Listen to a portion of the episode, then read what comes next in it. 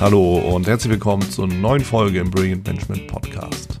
Ich bin Wieland Alt und ich habe mir aus dem vorherigen Gespräch mit dem Michael Ehlers nochmal einige Punkte rausgeschrieben und genau diese Impulse und auch Praxisanregungen will ich mit dir teilen. Ich wünsche dir viele gute Impulse und viel Spaß. Was können wir uns jetzt mitnehmen aus dem Gespräch mit Michael Ehlers oder auch Hein Hansen, je nachdem, mit wem wir über welche Themen auch sprechen?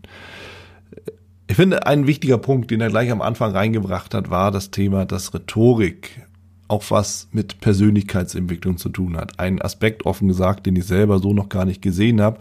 Aber ich finde, es lag auf der Hand, einfach sich mal Gedanken darüber zu machen, was kann ich, wer bin ich, wo liegen meine Stärken, wo liegen meine Schwächen. Und da dann eben auch zu schauen, bin ich Lehrling, bin ich Geselle, bin ich Meister. So, und dieses, diese Idee, einfach in sich zu schauen, seine eigenen Stärken und Schwächen eben auch zu erkennen, zu erkennen, was man wirklich kann, das denke ich ist essentiell für die Persönlichkeitsentwicklung. Und wenn du mal so in dich reinhorchst oder vielleicht auch deine eigenen äh, Werde, deinen eigenen Werdegang oder deine eigene Karriere betrachtest, dann ist das die Basis dafür, um überhaupt weiter voranzukommen. Ne? Deshalb Lehrling ist da schon das richtige Bild. Um dann nach bestandener Prüfung sozusagen weiterzugehen, zum Gesellen zu werden und um sich zu schauen, zu gucken, wo liegen eigentlich aktuell Vorbilder. Und Michael sprach ja davon, die positiven, genauso wie die negativen Vorbilder zu suchen. Und ich finde, das ist ein wichtiger, wichtiger Aspekt für das eigene Leben und auch für die eigene Praxis. Eben immer zu schauen, wo kann ich mir was abgucken im Positiven, was viele natürlich auch machen, wo kann ich mir was abgucken im Negativen. Leider schauen sich viele das genau umgekehrt an, in dem Sinne, wo kann ich mir was abgucken im Negativen, um das dann eben auch zu leben, einfach weil sie nicht besser wissen. Und dann wird es natürlich dann irgendwann schwierig. Deshalb, wo habe ich positive Vorbilder? Wo will ich genauso gut führen? Wenn wir es auf Führung umsetzen, natürlich. Wo kann ich genau, wie kann ich genauso gut führen wie mein Umfeld, wie meine Vorbilder, wie vielleicht ein vorangegangener Vorgesetzter, eine Vorgesetzte, wie halt jemanden, mit dem ich schon mal länger gearbeitet habe, den ich beobachtet habe. Das sind so Fragen, die wir uns natürlich danach stellen können. Genauso wie, wie will ich auf keinen Fall führen? Wie will ich auf keinen Fall mit den Menschen umgehen? Negativbeispiele, finde ich, ist durchaus sinnvoll. Deshalb schau einfach für dich in der Praxis, wo kannst du dir etwas abschauen. Wo sind Positivbeispiele, wo sind aber auch Negativbeispiele. Und das sind natürlich so Dinge, die dann auch haften bleiben und an denen wir uns orientieren können. In beiden Richtungen der Bandbreite sozusagen, wo kann ich mir was mitnehmen, wo kann ich definitiv sagen, nee, das will ich so nicht. Finde ich beides ganz, ganz wesentlich und wichtig an der Stelle. Dann haben wir natürlich so dieses, dieses Thema des individuell Führens. Herr Michael sprach ja davon, sich auch immer wieder auch mal äh, darüber Gedanken zu machen, auf jeden Einzelnen dann halt auch einzugehen, auf jeden einzelnen Mitarbeiter, Mitarbeitenden einzugehen und sich zu überlegen, wie gehe ich denn auf diejenige Person, diesen Menschen eben ein. Er sprach im Zusammenhang ja auch von diesem großen Fehler des linearen Denkens ähm, sich dann einfach klar zu machen, dass nur weil ich einmal mit etwas durchgekommen bin, vielleicht auch ein zweites Mal meine Vorgehensweise geklappt hat, dass eben noch lange nicht der Selbstgänger schlechthin sein muss. Und wenn wir mal in die Praxis schauen, dann ist es ja genauso, wie wir das eben auch immer wieder erleben. Das heißt, da gibt es eine Vorgehensweise XYZ, die sich einmal bewährt hat und dann ist das die Blaupause für alles. Und in dem Moment, wo sie nicht mehr funktioniert, ist im Regelfall nicht das System schuld, sondern derjenige, der es anwendet. Und wenn wir da mal umblicken, beziehungsweise umdenken, uns mal überlegen, ja, kann das denn wirklich so sein oder müssen wir vielleicht das System verändern? Na, vielleicht müssen wir auch uns selber verändern, vielleicht müssen wir unsere Kommunikation verändern, um eben zum gewünschten Ergebnis zu kommen. So, da wir Menschen aber nicht gleich sind, wir sind ja Individuen, müssen wir uns natürlich überlegen, wie gehen wir individuell auf die einzelnen Menschen ein, die ans, die, die uns ja nun auch anvertraut sind, mit denen wir auch zusammenarbeiten, die bei uns im Team sind. Und beides ist, denke ich, ein wichtiger Punkt. Zum einen sich klar zu machen, was muss ich an mir verändern, damit ich mit den Menschen, die nun in meinem Team sind, wirklich eins zu eins entsprechend umgehen kann, aber auch natürlich zu erkennen, mit wem habe ich es da im Endeffekt zu tun. Und beides ist, denke ich, eine ganz, ganz wesentliche Sache. Deshalb schau einfach an bei dir im Team, im Unternehmen, mit den Menschen, mit denen du da zusammenarbeitest, mit wem hast du da zu tun? Wie musst du diese Menschen ansprechen, damit du mit denen so umgehen kannst oder zu dem Ergebnis kommen kannst, zu dem du auch kommen willst. Ne? Wir sind Individuen und deshalb ist das natürlich nochmal eine ganz, ganz wichtige Geschichte. Michael Ehlers sprach auch von Haltung, dass Haltung wichtig ist. und äh, dass wir im Endeffekt auch, was die Generationen angeht, ja immer mehr mit Generationen zu tun haben, ne? Generation Z an der Stelle, die mehr freigeistig ist als alle anderen Generationen zuvor. Das heißt, da ist ein Selbstbewusstsein, da ist, da ist eben weniger vorgeschrieben in dem Sinne von, wir gehen jetzt beispielsweise alle in einen Verein rein, als dass im Endeffekt die Idee damit vorherrscht, dass man eben sagt, wir führen uns in Communities zusammen. Wenn du die sozialen Medien anschaust, Facebook beispielsweise, ne, um mal Oldschool zu nennen, aber auch natürlich alle anderen, Instagram, TikTok und was es eben noch so alles gibt, das sind Communities, wo sich die Menschen zusammenschließen, allerdings selbst organisiert. Die entscheiden, selbst wie sie da dementsprechend miteinander umgehen wollen. Da gibt es jetzt keinen Vorstand wie im Verein, sondern das ist im Endeffekt ein loser Zusammenschluss, zwanglos mit Gleichgesinnten, die sich über ein Thema austauschen wollen. Und wir hatten ja darüber gesprochen, der Michael Ehlers und ich, dass diese Menschen ja dann auch in den Unternehmen auf einmal anlanden.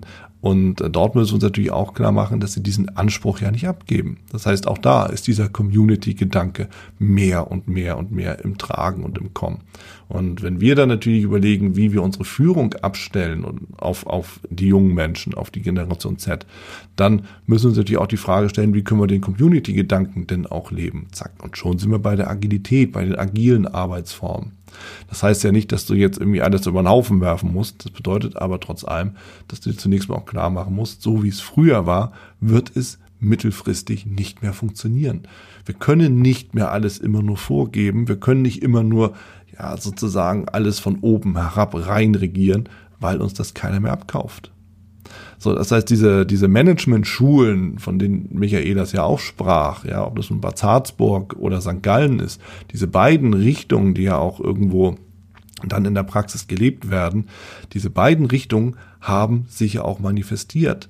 Wir haben viele Unternehmen, klassischer Mittelstand, die eben nach der alten Schule geführt werden. Und wenn es diese Menschen reinkommen mit ihrem Community-Gedanken, mit ihrem, mit ihrer Gedanken und auch dem Anspruch, sich einzubringen, dann prallen da Welten aufeinander. Und zu Recht hatte Michael das ja auch gesagt, dass die Disruption diese Unternehmen vom Markt fegen wird. Das hat er zwar nicht so drastisch ausgedrückt, aber ich sag's mal ganz offen. Und das bedeutet für dich natürlich auch, dass du dich immer wieder fragen musst, wie kann ich denn den Ansprüchen meiner jungen Mitarbeiter, der Generation Z, wie kann ich denen gerecht werden? Wie kann ich diesen Community-Gedanken mit denen leben? Wie kann ich denen mehr Freiheiten geben? Wie kann ich auch dieses Freigeist-Denken mehr auch letzten Endes kanalisieren?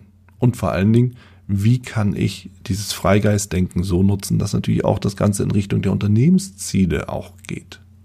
Denn am Ende arbeiten wir natürlich auch mit den Menschen zusammen, um Unternehmensziele zu erreichen. Das bleibt ja nicht aus. Und ich finde, das ist eine ganz, ganz wesentliche Betrachtung, auch ein wichtiger Aspekt, den wir hier uns anschauen können. Denn das ist etwas, das, das, das kommt ja immer wieder auch in den Interviews raus, dass wir uns einfach klar machen müssen, die Ansprüche der Menschen haben sich drastisch verändert. Und wenn wir uns nicht verändern, ja, da haben wir eben wieder dieses lineare Denken, wenn wir uns nicht verändern, dann werden diese Menschen nicht in den Unternehmen bleiben. Da werden diese Menschen sich andere Betätigungsfelder suchen. Das kann sein, dass sie zum Wettbewerb gehen, das kann sein, dass sie selber was eigenes machen.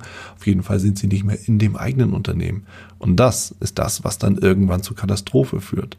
Denn ja, mit wem sollen wir denn sonst auch arbeiten?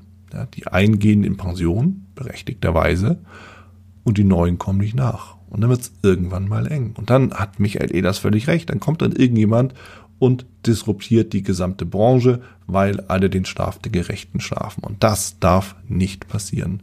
Und du trägst natürlich als Führungskraft, als Manager, als Unternehmer einen Teil dazu bei, dass es nicht passieren kann ja, indem du die Kultur eben so führst und leitest und, und gestaltest, dass die jungen Menschen, die Generation Z, die mit diesen Ansprüchen der veränderten Gemeinschaft, der Community, des Freigeistes, dass die eben eine Heimat finden. Und das fängt in der Führung an.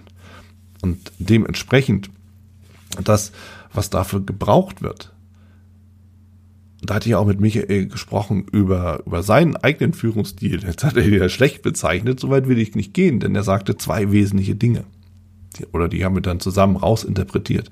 Nämlich Vertrauen und Ergebnisorientierung. Und beides ist essentiell.